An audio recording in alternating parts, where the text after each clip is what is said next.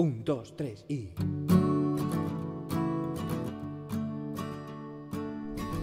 Bienvenidas a todas, a todos y a todos a este programa donde conversamos con psicólogas y terapeutas del Centro Sanitario Gestalt Psicoterapia y Formación de Madrid.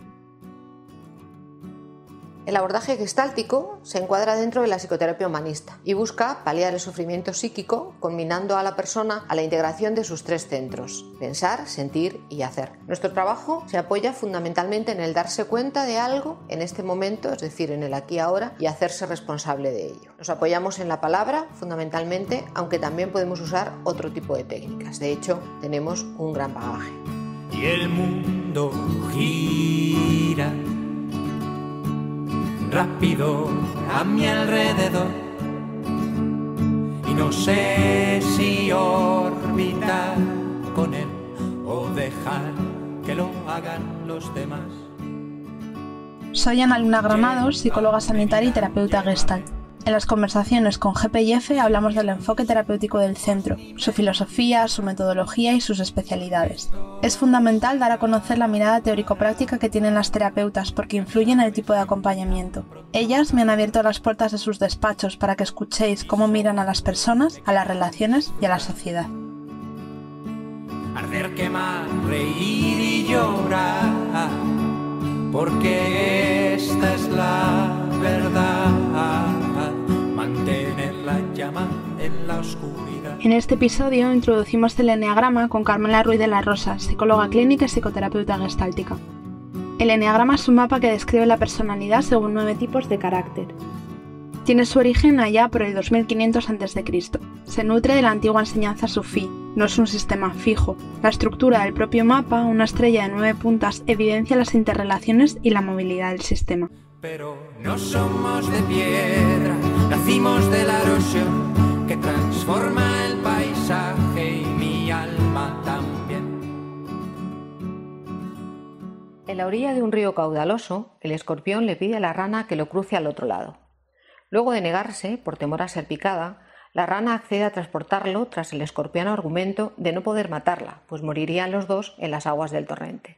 En mitad del río, el escorpión le clava su aguijón, la rana moribunda le pregunta el por qué, ya que ambas morirán ahora en la mitad del río. ¿Cómo me haces esto si me aseguraste que podría confiar en ti? El escorpión responde, es mi naturaleza. Es mi carácter, diríamos hablando enneagrama. Y si vienen días grises, ya vendrán días con los rayos del sol.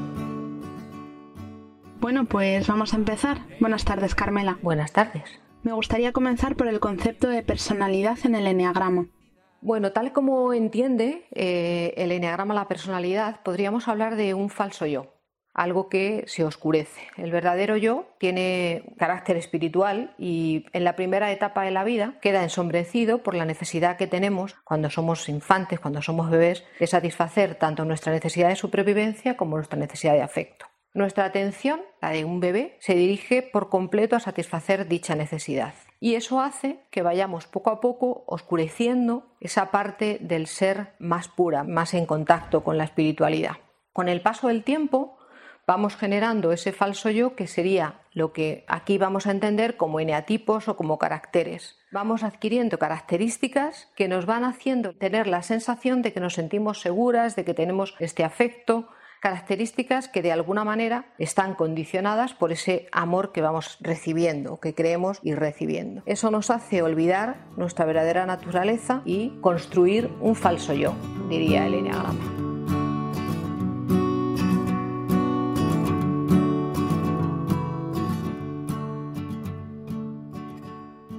¿Cuál es el origen del enneagrama? No se sabe muy bien. Eh, históricamente hay muchos autores o autoras que hablan de fechas muy diferentes. Sea como sea, es una tradición sagrada y el eneatipo es considerado una ilusión de la vida. Se habla de los sufís, se habla del cristianismo oriental, lo importante es que es un mapa del universo. Da cuenta de alguna manera de muchas de las cosas que pasan en el universo. Y los nueve neatipos son una ilusión acerca de la vida, acerca de los yoes, acerca de quién yo soy. A pesar de que es una ilusión, a pesar de que esta parte que vamos a denominar ego cuando hablamos de enneagrama es solo un trocito de nuestra psique, al final acaba controlándolo todo y de alguna manera vamos construyendo nuestra manera de ser acorde a esas directrices, a esas características o cualidades que hemos ido eligiendo para tener la sensación de ser queridas, para sobrevivir y el ego nos acaba atrapando al punto de que perdemos la visión y creemos ser eso que decimos ser, que no es otra cosa que un ego, una personalidad. Llévame vida, llévame. Sin miedo, sin tapujos ni mentira, porque esto se acabará. Ya sabes que un día pronto acaba. El enneagrama habla de las pasiones y las fijaciones. ¿Podrías aclarar lo que son? Sí, cuando hablamos de enneagrama, la primera manera de acercarnos es haciendo una descripción de cuál es la pasión y cuál es la fijación. Cuando hablamos de pasión, estamos hablando de la distorsión emocional de la persona, es decir, lo que nos mueve a nivel emocional. Eso que nos mueve a nivel emocional va a tener un nombre, que en este caso son nueve pasiones, que coinciden con algunas pasiones del catolicismo, y la fijación se refiere más a la distorsión cognitiva, es decir, dibujamos nuestro pensamiento mal, cómo lo distorsionamos, cómo nos vamos contando el cuento de quién soy yo, cómo es la vida y cómo son las cosas que pasan. De alguna manera es un error cognitivo. Bien, es verdad que tanto pasión como fijación operan juntamente, o sea, no podemos pensar y sentir de manera separada, de alguna manera pensamos y sentimos en una misma línea, de manera que nos vamos cada vez fijando más en esa manera de sentir y en esa manera de pensar.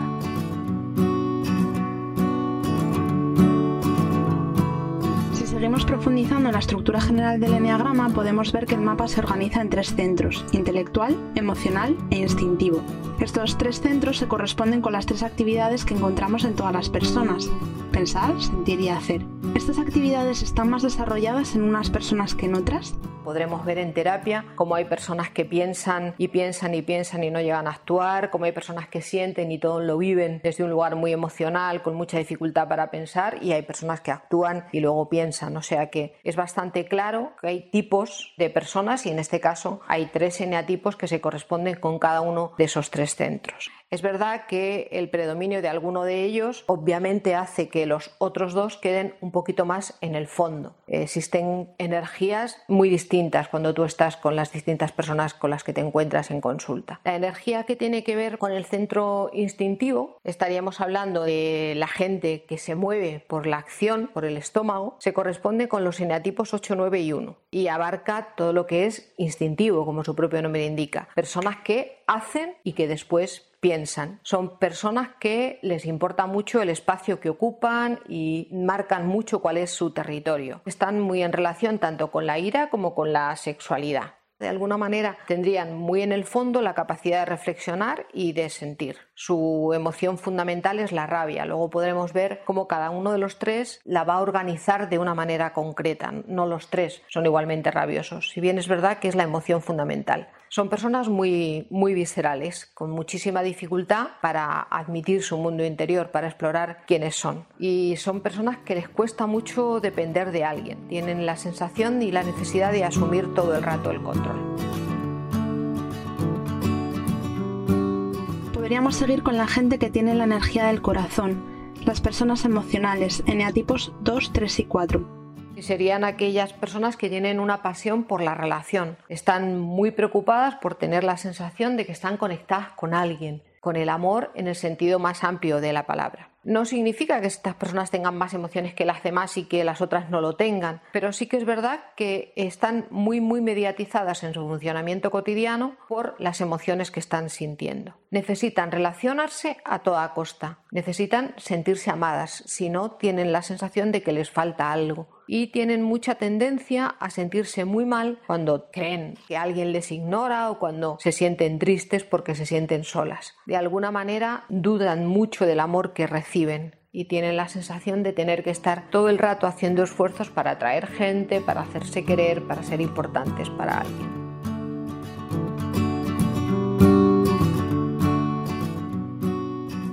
Vamos con la última energía, sería la de las personas mentales, la energía de la cabeza, que se corresponde con el 5, 6, 7. Se apoyan mucho en su manera de pensar para orientarse y para sentirse seguras, para controlar el lugar en el que están. son personas un tanto desconfiadas porque las cosas tienen que estar muy claras y tienen un puntito paranoide en el sentido de desconfiar de las intenciones de las demás. Son más frías emocionalmente y menos activas que las personas de la primera triada de las viscerales. Tienden más a aislarse para evitar los peligros. Son personas que creen que hay que estar seguras en la vida, para lo cual tienen que hacer cualquier cosa y así evitan mucho el sufrimiento. Hay así mucha idea y mucha necesidad de controlar el entorno para no sufrir.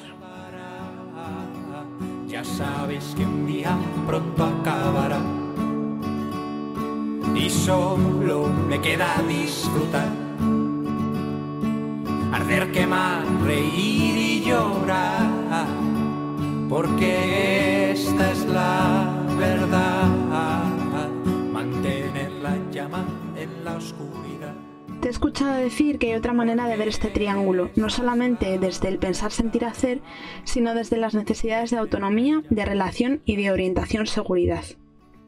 Las personas viscerales lo que necesitan fundamentalmente es autonomía. Tienen la necesidad de, autoafirmarse y de imponerse. Defienden su espacio personal. Son personas que caminan mucho con una pregunta, ¿quién soy yo y quién eres tú? Y, y cuánto espacio ocupas tú y cuánto espacio ocupo yo. ¿Qué nos corresponde a cada una? Están muy preocupadas por el tema del poder. ¿Quién manda aquí? ¿no? ¿Cuál es tu espacio y cuál es el mío? Lógicamente las personas emocionales, ya lo decía antes, ¿no? tenían como pasión por la relación tienen todo el rato una preocupación con sentirse queridas y con querer. Son personas muy amistosas, cuidan mucho la amistad, la preocupación porque las personas a su lado estén a gusto, estén contentas, tranquilas y les importa mucho la comprensión mutua. Se pueden pasar horas hablando de, de, la vida, como que es muy importante pertenecer, tener la sensación de que eres querida por alguien, por una familia, por el grupo, por alguien importante. Y si les pusiéramos este altavoz que decía antes, esta gente iría por la vida preguntándose qué tipo de relación tengo yo contigo, cómo me comunico, cómo es nuestra comunicación. Están muy preocupadas por esto.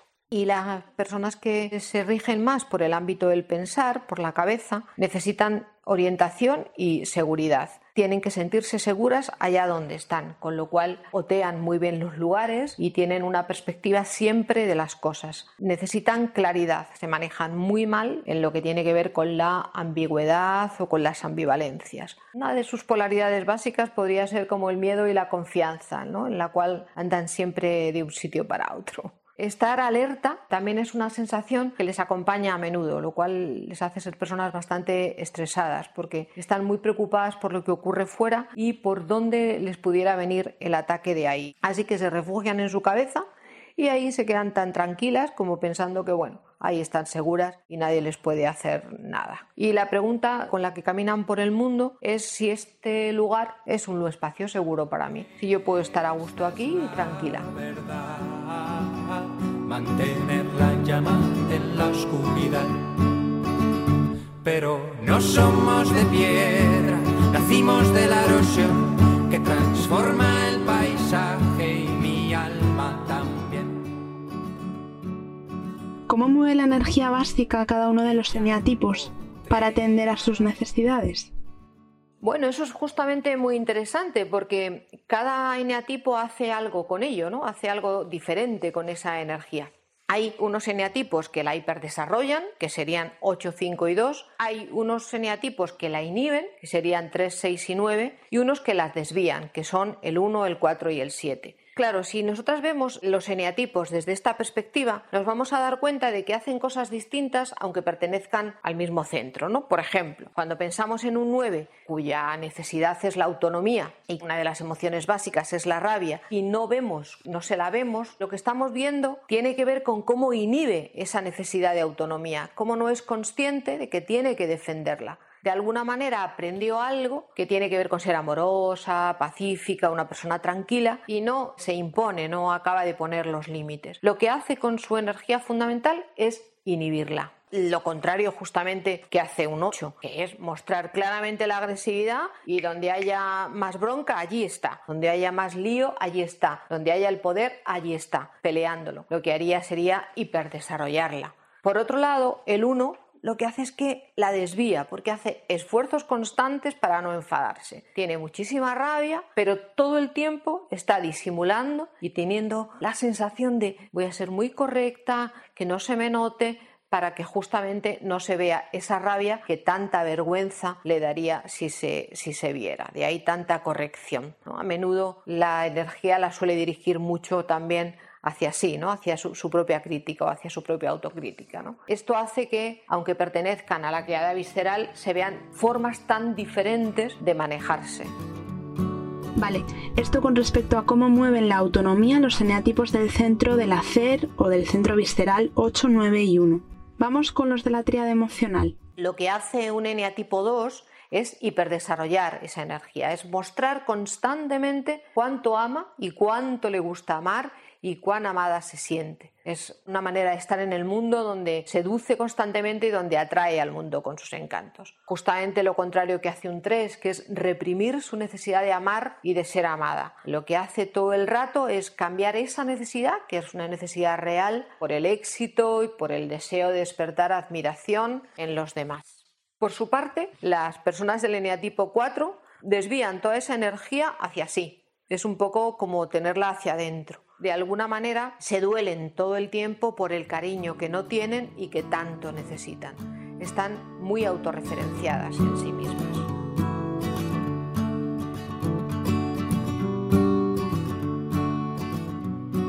Terminamos con las personas de la necesidad de seguridad orientación, la energía del mundo del pensar, de los eneatipos 5, 6 y 7 nos encontramos con el 5 que la tiene hiperdesarrollada, porque de alguna manera sería como el eneatipo intelectual por excelencia. Todo el tiempo está pensando y organizando desde su cabeza una manera evitativa de vivir y una manera de estar en contacto con los libros, con las cosas que aplaquen mucho cualquier cosa que tenga que ver con el contacto.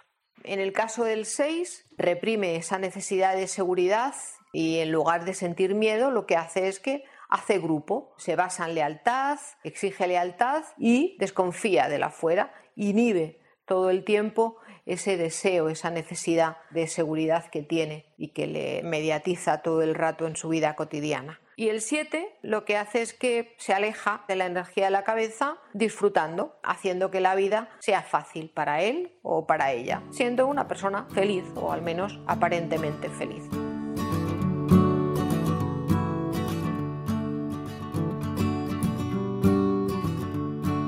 Bueno, y una cosa más, también podríamos entender que en cada uno de estos centros están las personas que están centradas en el presente, son las personas viscerales, cuya energía es la del estómago y tienen la necesidad de autonomía. Por su parte, las personas emocionales están ancladas en el pasado y dándole muchas vueltas al pasado y las personas que tienen que ver con el mundo del pensar están todo el tiempo imaginando, suponiendo el futuro. Hay una diferencia clara en estar en el presente, en el pasado o en el futuro entre los tres centros mantener la llama en la oscuridad.